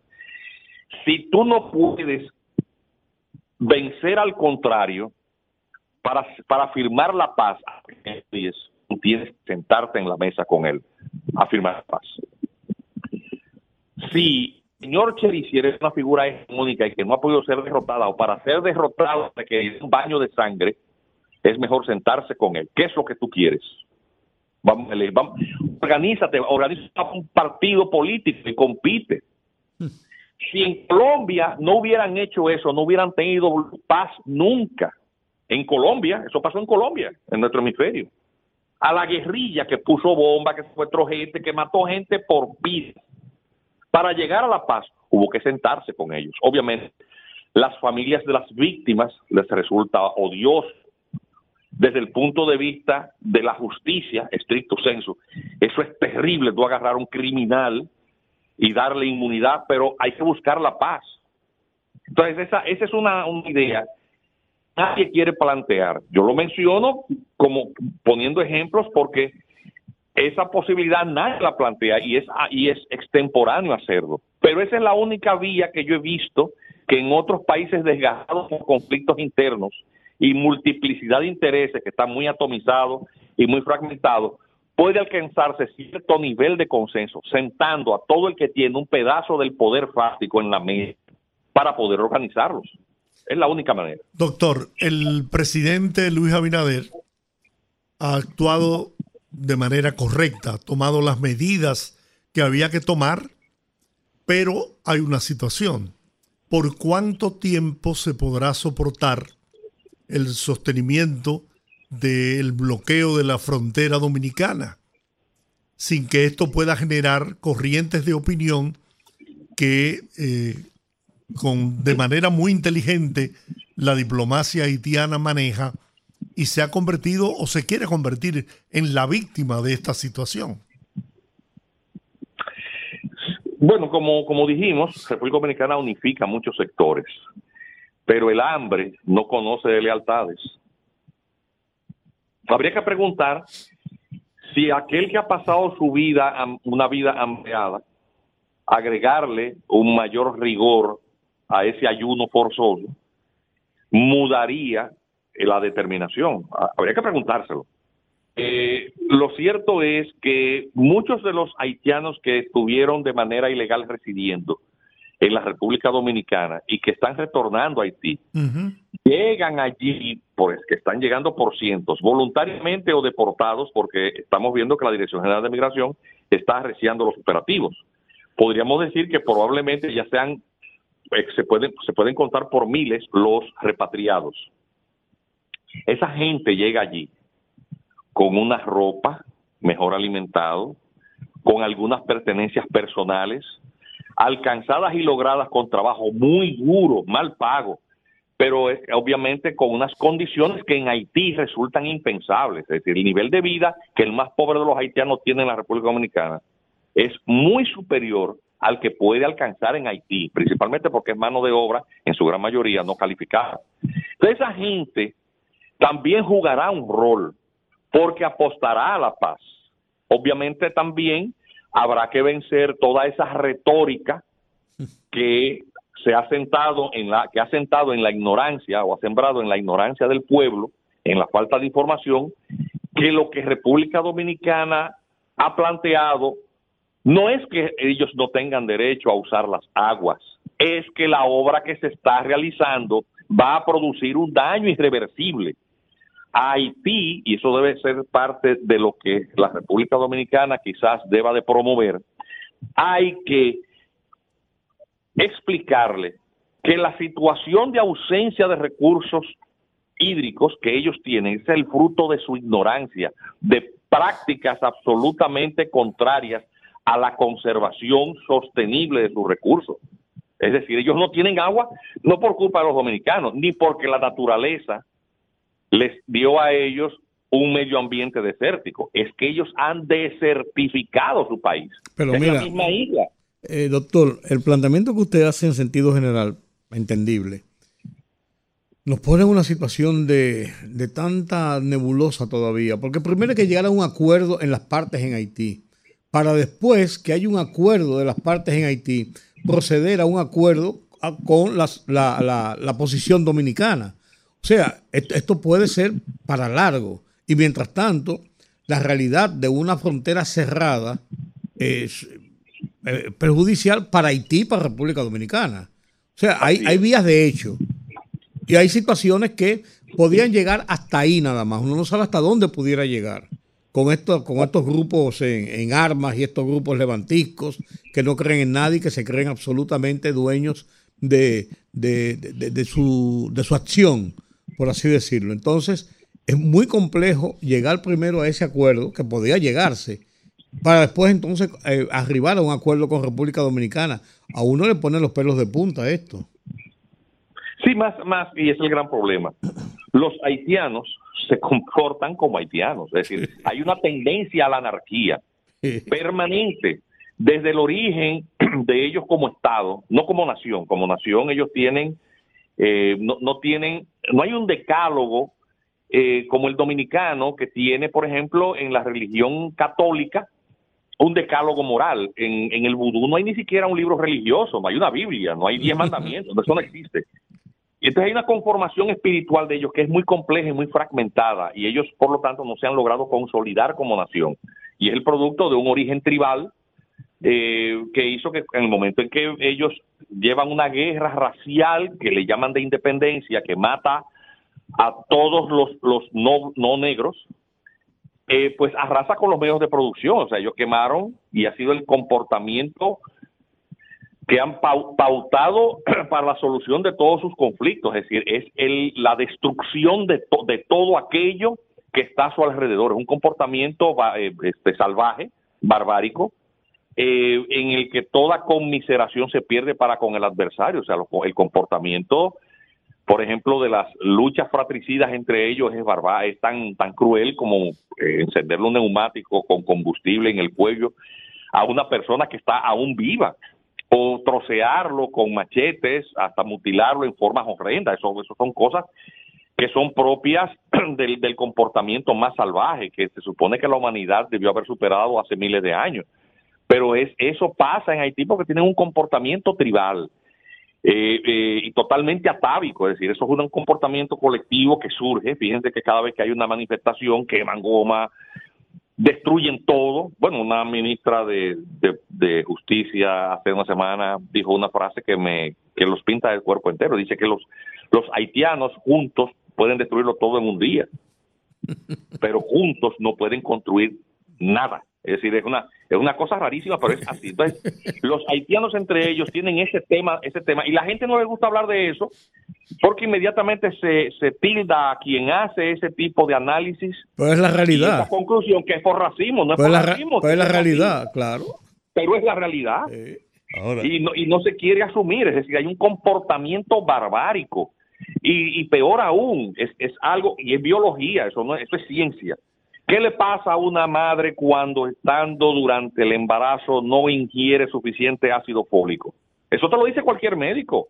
Bueno, pues que el niño no nace con las capacidades cognitivas suficientes porque hay una tara en donde el desarrollo ¿eh? neuronal quedó afectado por una eh, por desnutrición. Eso, eso, eso es así. ¿Qué pasa cuando un pueblo durante cientos de años está malnutrido? ¿Qué pasa? O sea, eso es biología, eso no es racismo. Y Haití tiene un gravísimo problema de desarrollo humano. Es una cuestión biológica también. Bueno, Esas son las grandes masas y eso es un tema del cual nadie quiere hablar porque cuando se habla dicen es que esto es racismo, es que son negros. No, esa es la situación. Haití necesita un esfuerzo para, para poderse comportar como el promedio del resto de los países civilizados. Hacen falta décadas de buena alimentación. Pero eso no lo dije yo, eso lo dijo José Ramón López, el padre de la sociología dominicana, uno de los primeros eh, positivistas dominicanos, positivistas dominicanos, en el siglo XIX, un ensayo que se llama La alimentación y la raza. Doctor, mire, después de escucharlo a usted durante esta casi media hora, yo llego a, la, a una triste, penosa y lamentable conclusión. Justamente en estos días se reprodujo un artículo del doctor Balaguer. El 27. Sobre el imperialismo haitiano. Donde él dice que los haitianos no son nuestros, nuestros hermanos, que los haitianos son nuestros vecinos. Que son Correcto. Cosas, que son cosas distintas. Y la verdad que todo eso que usted dice pinta una situación en extremo difícil y peligrosa para la República Dominicana, porque eh, nosotros hemos logrado un estadio de desarrollo, de formación cultural, intelectual, que los haitianos, salvo algunas élites muy reducidas, que se han formado en Francia o en otros países, han logrado. Pero precisamente en estos días yo escribí un artículo recordando una frase del Quijote, de Sancho, que le dice a le dice al Quijote que la tristeza fueron hechas para los hombres, no para las bestias. Pero cuando los hombres se ponen demasiado tristes, entonces se convierten en bestias. Y la verdad es que cuando uno ve las cosas que pasan en Haití, el nivel de violencia, cómo matan, cómo se matan entre sí, aquel nivel de crueldad, de inhumanidad, Tribal. Oye, más que tribal. ¿no?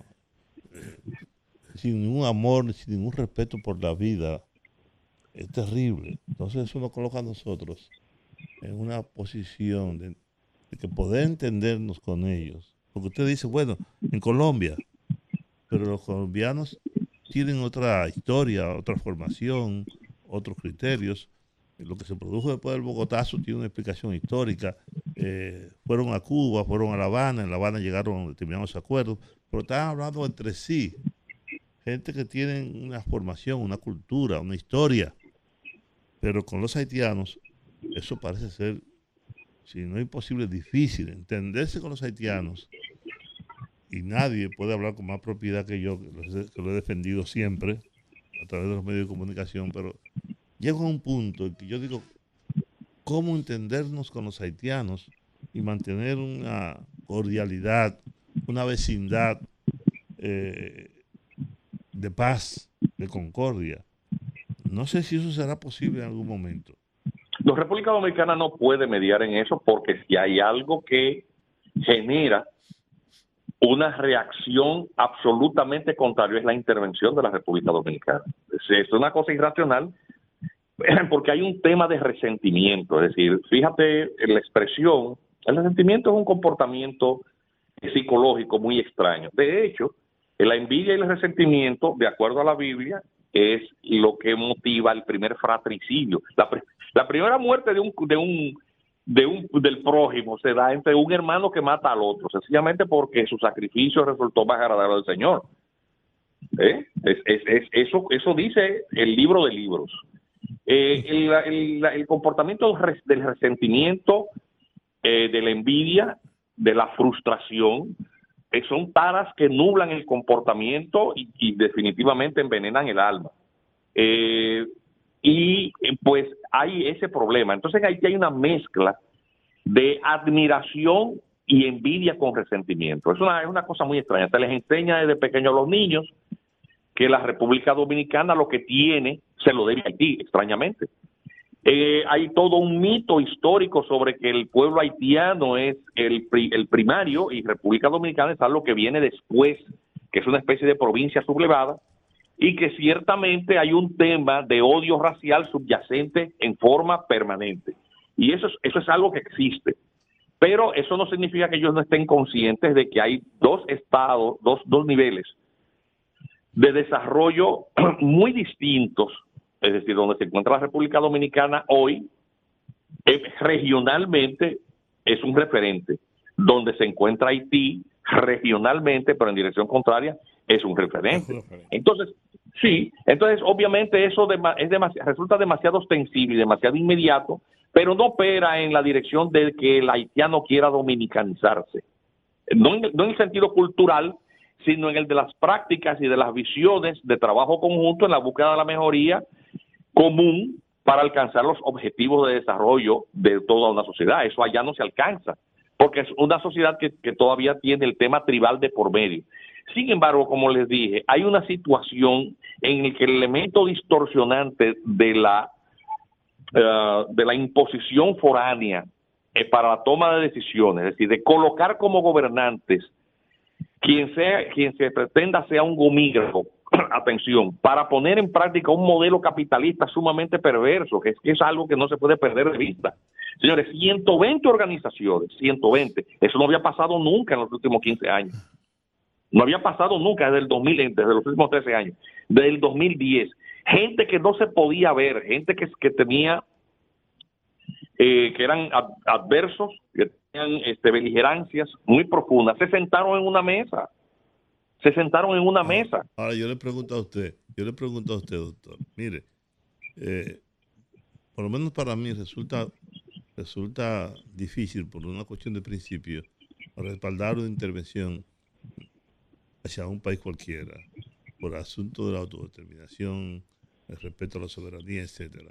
Sin embargo, la situación en Haití ha llegado a un punto en que no hay, yo no encuentro, buscándolo así, buscándole una salida, en que la llamada comunidad internacional, yo lo pongo eso entre comillas siempre, eh, pueda intervenir en Haití. Porque los haitianos por sí solos, yo no no veo la manera de que se puedan poner de acuerdo y, y ver cómo se unifican y logran. Yo recuerdo con el gobierno de Hipólito en,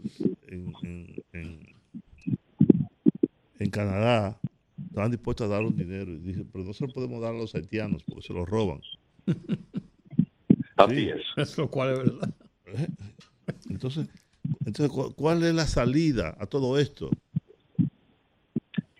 La, yo encuentro difícil la situación si pasa por la, eh, eh, la insistencia en el reconocimiento de Ariel Henry dirigiendo el proceso, porque es que la sociedad no lo admite. Es que no lo admite. Eso es una cosa que resulta clara a través de los años. No solamente porque carece de legitimidad. Ni siquiera el caricón ya quiere saber. O sea, tú tienes un gravísimo problema. Tú tienes a alguien ya que es un problema. Rechazado por todos los sectores. Indudablemente. si te empeñas en imponerlo, no va a haber paz. Eh, puedes imponerla, pero de manera draconiana. Porque yo, y en estos tiempos civilizados, ya eso no es posible. Yo lo que creo, es, doctor, que tras la muerte de Mois, ahí se debió convocar rápidamente a elecciones para poder legitimar un gobierno. ¿Pero con qué condiciones se podía hacer elecciones? Pero todavía no las, no las hay. Ahora menos. Era posible, era posible entonces, pero ahora, eh, ahora es muy difícil. No, no era posible porque, por lo siguiente, recordemos que Jovenel Moïse fue durante dos años ejerciendo el poder y descabezando el poder ejecutivo y descabezando los demás. Claro, dejó el parlamento. y pretendía con ello gobernar por decreto, es decir, porque es el mismo comportamiento atávico, lo mismo que hicieron hace 150 años, 200 años, este, eh, de Salines, Cristóbal, todos se declaraban emperadores porque hay un, hay un tema de autoritarismo, de comportamiento tribal. Es decir, recordemos que en el comportamiento tribal eh, hay un caudillo que es el jefe de la tribu. Y, eh, y, no hay orden, sino que todo esto descansa en la voluntad omnímoda del jefe de la tribu. Eso, eso, eso es así. Ante este panorama, eh, doctor Castillo Pantaleón, se hace imprescindible la unidad de los dominicanos. No importa el sector al que usted pertenezca, la religión, partidos políticos, organizaciones empresariales, no importa religiosas. Hay una necesidad de demostrarle al mundo y a los haitianos de que el pueblo dominicano está unido en esta lucha por el respeto a la dignidad y soberanía de la República Dominicana. Así es. Y la preservación de nuestros recursos. Es que al final de cuentas lo que ha dicho. Señores, yo no. Eh, todo el que me conoce, yo tengo una trayectoria ya que es muy pública. Yo soy un ciudadano privado. Una vez fui funcionario judicial, pero eso, eso hace más de dos décadas. Sí. Eh, eh, ya uno, uno ha ido tanto a programas de televisión, uno ha publicado suficiente eh, ha hecho publicaciones académicas y ha ejercido la profesión con lo suficiente eh, este, eh, conocimiento público como para que nadie pueda este, percibir que lo que digo tiene ni interés personal ni tampoco un sesgo de tipo político. La, el manejo de la crisis actualmente lo que está haciendo las declaraciones de la Cancillería con respecto al tema, desde el punto de vista del derecho internacional público, es lo correcto. El manejo, el esfuerzo del presidente, que ya está rindiendo sus frutos, ¿eh? lo vemos en, la intervención del presidente Biden. Es correcto. Es decir, ha habido un cambio en la percepción mundial del problema. Que haya una alumna de una persona con problemas psiquiátricos, evidentemente, que le falta el respeto, Miren, eso al final de cuentas fue hasta bueno para el país.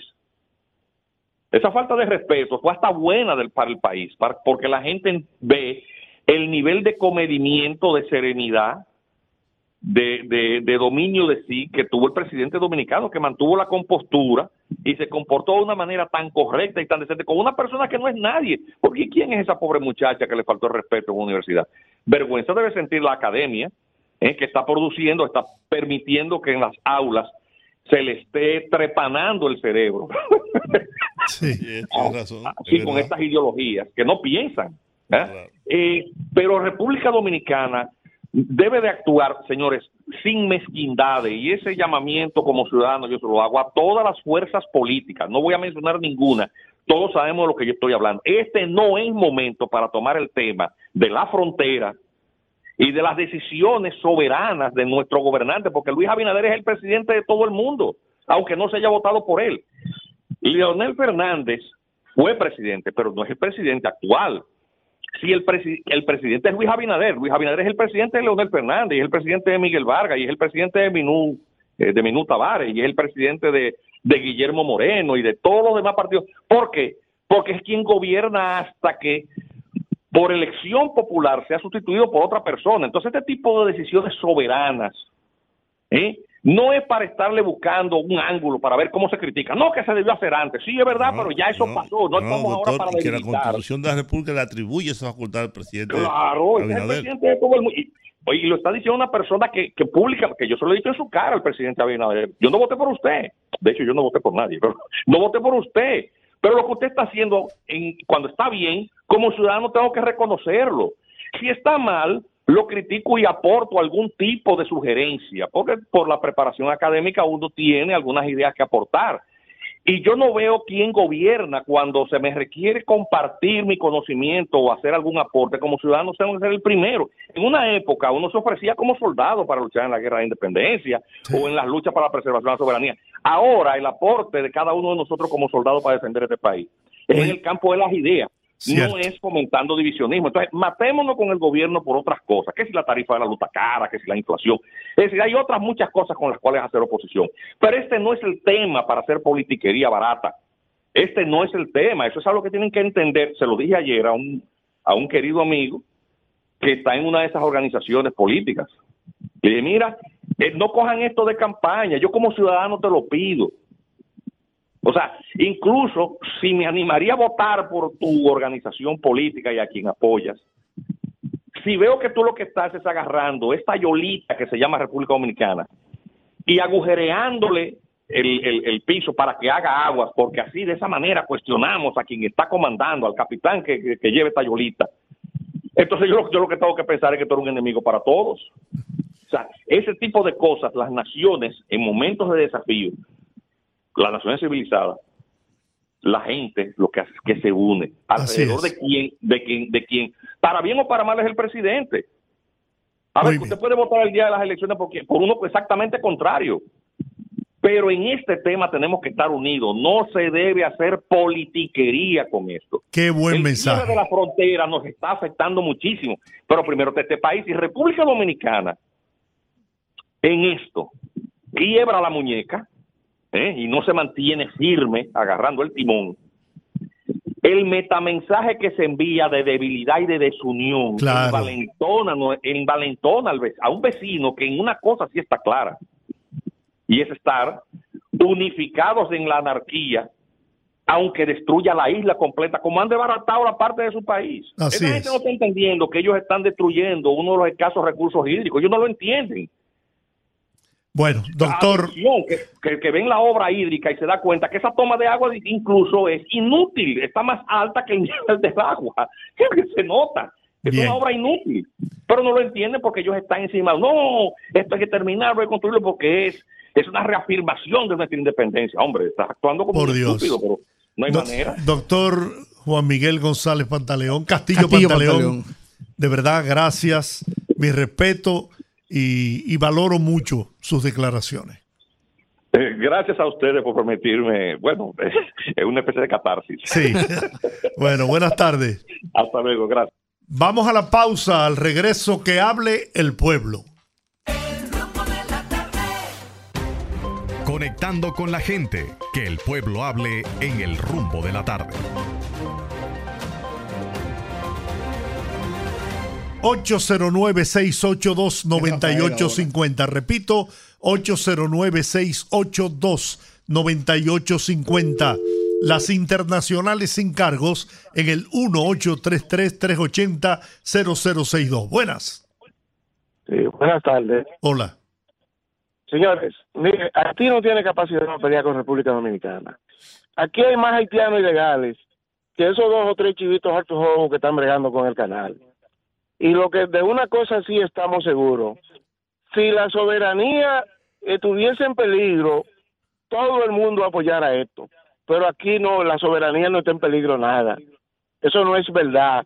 Y todos esos recursos que se han empleado para movilizar militares y para hacer toda este, esta parafernalia que se ha hecho, todo eso tiene un fin y todo el mundo sabe cuál es. Porque ahora Binader quiere privar en qué es el Mesías. Pasen buenas tardes. Bueno, buenas tardes. Buenas tardes, distinguido. Hola. Hola. Rudy. Hola. Georgie y Guante H. Oye, la gente como que no genera. Porque ese señor que habló, precisamente esos militares se necesitaban ahí. La actitud del presidente que lo estamos gatando, oye, es una actitud valiente. No como los cobardes que lo que tenían eran falda. Lo que debieron ser en el 2010, cuando el terremoto, que Lionel permitió todo eso haitiano aquí, debió de ponerse los pantalones y tener la actitud que, que está haciendo nuestro presidente Luis Abinader. Que la pasen bien, muchachos. Bien. Buenas tardes. Hola. Hey, Jacqueline, ¿cómo, estás? Jacqueline? ¿Y ustedes? Muy bien. bien. Mira, don George, ¿usted vio que es racimo de, de guineo? ¿Perdón? ¿Usted vio que es racimo de guineo? Oh, claro que lo vi. Lo, lo malo fue que fue una fotografía, Jacqueline. Pero ajá, ¿y, y cómo lo sacan de ahí? Tú no oyes que no puedes sacarlo de ahí, que eso se pierde. Sí, Han sí. mandado unos helicópteros. Eso se pierde, no se puede sacar. Yo creo que ni eso llega por ahí. ¿O tú, o tú crees que relajando que esa gente están? No, es desesperado que están. Y lo grande es que aquí un guineito de eso cuesta 10 pesos y allá se pierden. Sí, señor. Y toda la fruta. ¿Tú sabes lo que es una mandarina aquí tan cara? Y allá se pierden, señores. Una naranja de aquí cuesta 25 pesos y allá se pierden. Señores, pero es que yo no entiendo. Todo caro aquí en, en, la- en, en la capital y en los campos todo se pierde por falta de, de transporte, de que la gente pueda sacar su producto del campo. Bien. Dios mío, pero ¿hasta cuándo? eh? ¿Hasta la cuánta es que, que van? Bueno, yo me dio miedo porque Juan dice que no se puede creer en la palabra de, de, de un político. cuando Bye, Jacqueline. todo, aburro. Dígame usted, buenas tardes. Sí, buenas tardes, gran Sí. equipo de trabajo. Adelante. Le voy a pasar una información aquí de la ciudad de Juan Bo. Yo soy residente aquí. Y aquí la policía patrullando de madrugada, después de las 10 de la noche, es un macutero que tienen con los haitianos, quitándole cuatro mil y cinco mil pesos, amenazando lo que se lo va a llevar para migración. Y aquí tenemos esa situación con la policía de aquí de la ciudad de Juan. Bueno, ahí está su denuncia. Atención a la Policía Nacional, a la dirección de la policía. Buenas tardes. Muy buenas tardes a todos. Hola. Eh, mi opinión principalmente radica en que nosotros debemos como nación cambiar la perspectiva de ser reactivo y empezar a ser un poco más preventivo eh, en cuanto a la política exterior. Y, quiero nombrar algo especial. Creo que si hubiéramos puesto los puntos claros desde la reunión que tuvo el canciller con el chimoso de allí, de aquel lado, eh, Joseph, no hubiéramos tenido quizás la mitad del problema que hoy estamos teniendo. Muchas gracias. Bien. Buenas tardes. Se fue. Vamos a ver esta otra. Buenas tardes. Buenas tardes, Georgie. Buenas Sí. tardes, Guante H. Hola. Escúchame, Georgie, pero yo entiendo que como que en todo tipo de análisis sobre las problemáticas de Haití, ustedes meten a Leonel Fernández como si él no estuviera de acuerdo. Él hizo su pronunciamiento y está de acuerdo con lo que el presidente dice. Dejémonos de estar utilizando, por eso que dicen que lo están politiqueando, porque es que realmente han aprovechado los interactivos para estar dando base al presidente y atacando a Leonel. Seamos unidos, porque lo primero que son desunidos son los propios del gobierno que están utilizando eso para pintar, como dijo alguien ahí, como un mesías. a Abinader, yo te digo la verdad, los haitianos están aquí por todos lados y hay muchas visas que la dio este, este gobierno. Entonces, por favor, vamos a respetar al presidente, pero vamos a respetar a un expresidente que también ha demostrado que es tan dominicano como lo es el presidente de la República. Bien. Vamos a ver usted. Buenas tardes. Sí, buenas tardes. Fíjense, hay una situación que en, en el 2021, en esa reunión, lo que se trató fue el tema de que era un canal de riego. ¿Y qué resulta? Que no es un canal de riego, es un canal de trasvase. Ese canal, si se logra hacer, lo que va a secar completamente el río Y la actitud que ha tomado el presidente, todos los dominicanos debemos apoyarla. Igualmente, las tropas que están en la frontera sencillamente están en forma preventiva. Porque Muy bien. la cantidad de gangas que hay, eh, de lo contrario estaríamos a expensas Muy de- bien. de cualquier actitud. Muy bien, muchas gracias. Vamos a ver rapidito, por favor, que tengo tres minutos. Dígame. Bu- buenas tardes, buenas tardes, Fausto Isla de Boca Sí. La, la actitud del presidente hay que valorarla desde el punto de vista de que esas son acciones normales. ¿Qué hace Estados Unidos cuando hay un conflicto de un país donde ellos tienen intereses? Mandan sus barcos, mandan sus buques y ¿qué hacen? Disuasión. Eso Muy es lo bien. que estamos haciendo nosotros. Muy bien. Cualquier presidente de cualquier partido, tenemos que proteger nuestra patria y mostrarle a los a las personas, eh, en este caso al pueblo haitiano, a esos rebeldes y a esas personas, que nosotros tenemos recursos. Muy bien. Buenas tardes. Buenas. Buena, ¿cómo Sí. está usted? Eh, Teófilo. Hola, Teófilo, ¿cómo está? Bien, gracias a Dios. Eh, eh, eh, Jacqueline está en lo cierto. Mientras una naranja aire cuesta aquí 25 pesos, en Baja Boniquito y Pescado Bobo se pierde. Un guineo cuesta 10 pesos, allá se pierden. Y lo que yo quisiera saber, si es que el ministro de Obras Públicas no va a hacer lo mismo que hizo el Penco y no hizo Víctor Rúa, que nada más fue promesa, promesa y no cumplían con nosotros. Bien. Don Teófilo, le, le digo que mañana abordamos el tema. Buenas. Buenas. Sí. Me da cosa que la persona que habló, que la- me da pena que la persona que habló sobre que no mencionen a Leonel Fernández, el, el que habló de él y, y en contra de todo lo que se hace, precisamente es una persona que piensa en Leonel. O sea, realmente no se puede negar que él está, él quiere que el presidente y lo que está haciendo que, queden mal porque él quiere volver a ser presidente.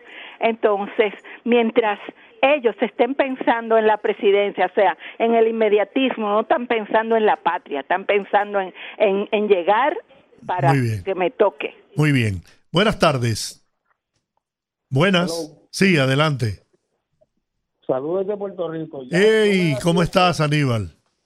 Bien, no me da tiempo a hacer mi comentario, pero estoy desde la semana pasada, llama que llama, llama que llama, y todas las llamadas entran menos la mía. No Ay. sé quién se está dando el gusto de pichar la llamada, en verdad. Bueno, En verdad, esto, así no se puede. En verdad. Te- te- te Pero- entra la llamada desde la semana pasada pero, es extraño porque tú estás llamando por la línea internacional y esas no, por ahí no entran muchas llamadas. eh, le puedo mandar los screenshots. Me he cansado de llamar, llamar. No, no, yo, yo no dudo de tu palabra. Pero vamos adelante. No, no, ya no me da tiempo porque son varios, pero está bien, Bueno. para eso. Bueno, mañana te esperamos entonces. Señores, terminamos por hoy. Lamentablemente el tiempo terminó. Eh, Gracias por apoyarnos. La invitación para encontrarnos mañana a las 5 de la tarde en el rumbo de la tarde con los poderosos. Dios le bendiga. Hasta mañana. Rumba 98.5, una emisora RCC Media.